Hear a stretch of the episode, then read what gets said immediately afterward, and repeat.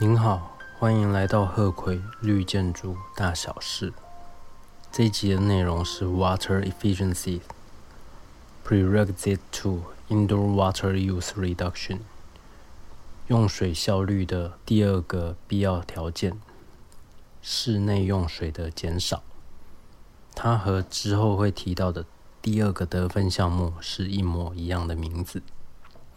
非常容易搞混，但是力的这个版本就是这个样子，好，不得不接受。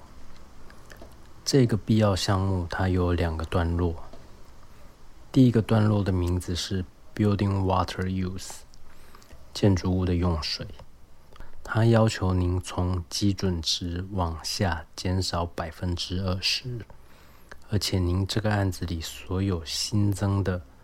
马桶、小便斗、私人用的水龙头、淋浴的莲蓬头等等，都需要有 Water Sense Label。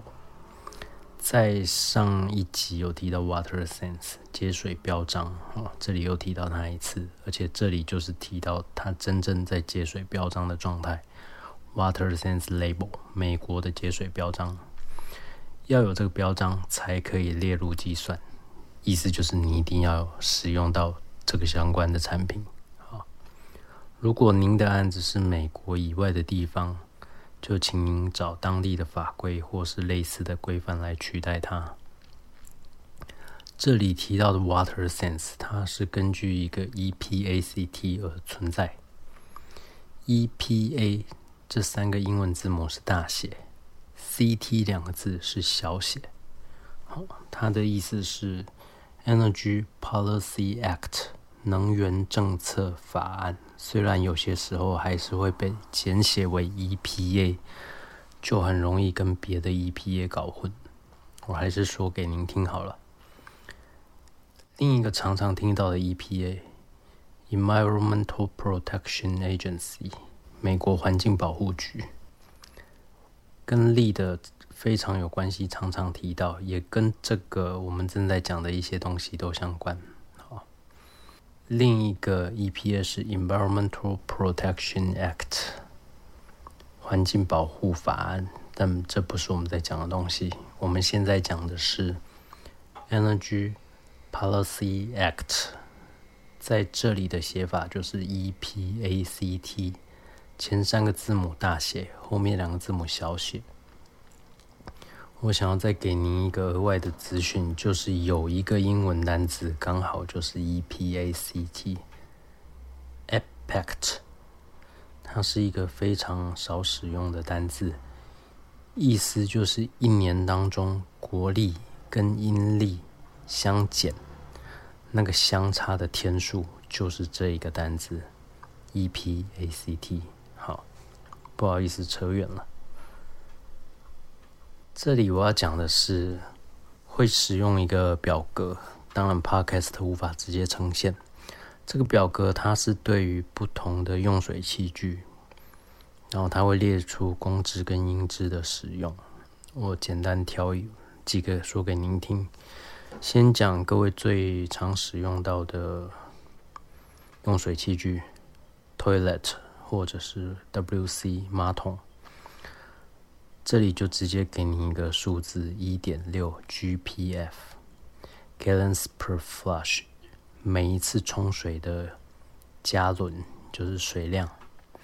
如果是小便斗，就是一点零，代表你用一次，它就使用掉一加仑。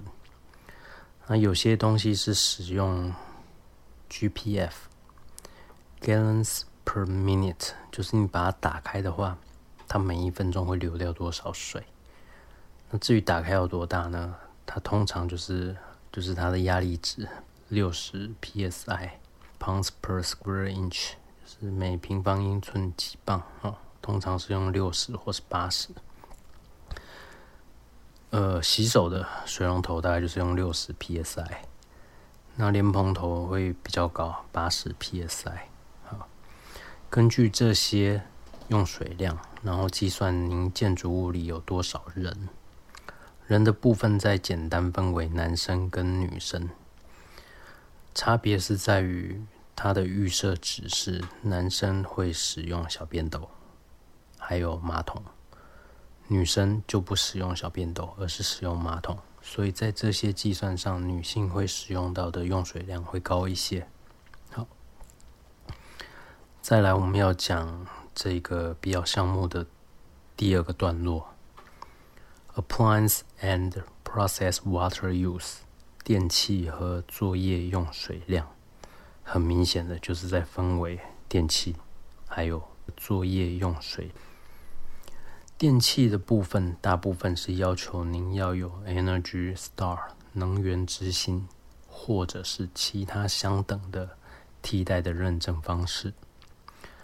另外呢，我挑一个 Commercial Clothes Washer 商业的洗衣机来说明，它要求的规范是 CEE。Tier Three A，CEE 的意思是 Consortium for Energy Efficiency，能源效率联盟。它在这些规范当中有不同等级，这里要求要 Three A 三 A 等级。好，再来是 Process Water，通常这个 Process Water 最常讲的就是。跟空调相关的用水，好，讲几个给您听，像是散热的水、蒸发冷凝，它的一些要求是，像是 non once through potable water，不要把干净的自来水、可饮用的水拿来做这些空调使用，然后一次就把它用掉，你要让它循环，好，多用几次。然后其他有一些 make up water meters，make up water，它的意思就是您这些冷却水塔，它有些水可能会蒸发，或者是逸散出去等，总之它会消失，你要再补充水进去，这个水表，然后你还要去控制它的一些导电率，或者是水溢出来的警示，就是避免浪费掉一些水。好，在这一个。必要项目，它有两个 pass 可以让你选择。pass 的意思就是路径，可以走路的路线。好，这里也是类似选择，但是不要把它跟 options 方案搞混了。第一个 pass 是 prescriptive achievement 规定的达成，它是说您这个案子里的所有用水器具都符合必要条件的。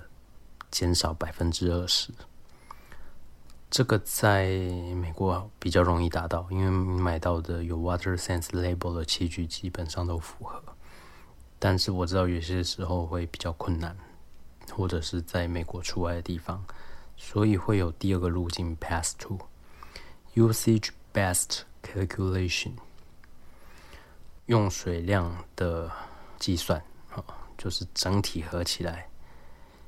节省用水百分之二十，啊，就是像我刚才讲的哦，一个案子里有什么用水器具用多少水，然后男生女生比例这样算一算，算起来要减少百分之二十才符合。最后再提到一个，就是性别比率的计算，一般就是内定为一半男生一半女生。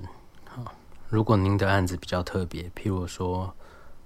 男生就读的学校，或者是专攻女孩子念书的学校，这个你就要特别提出来。当然，后者女孩子多的地方，它用水会比较多，好，这是必定的。好，这些您就可以提出来，然后反映在你的用水。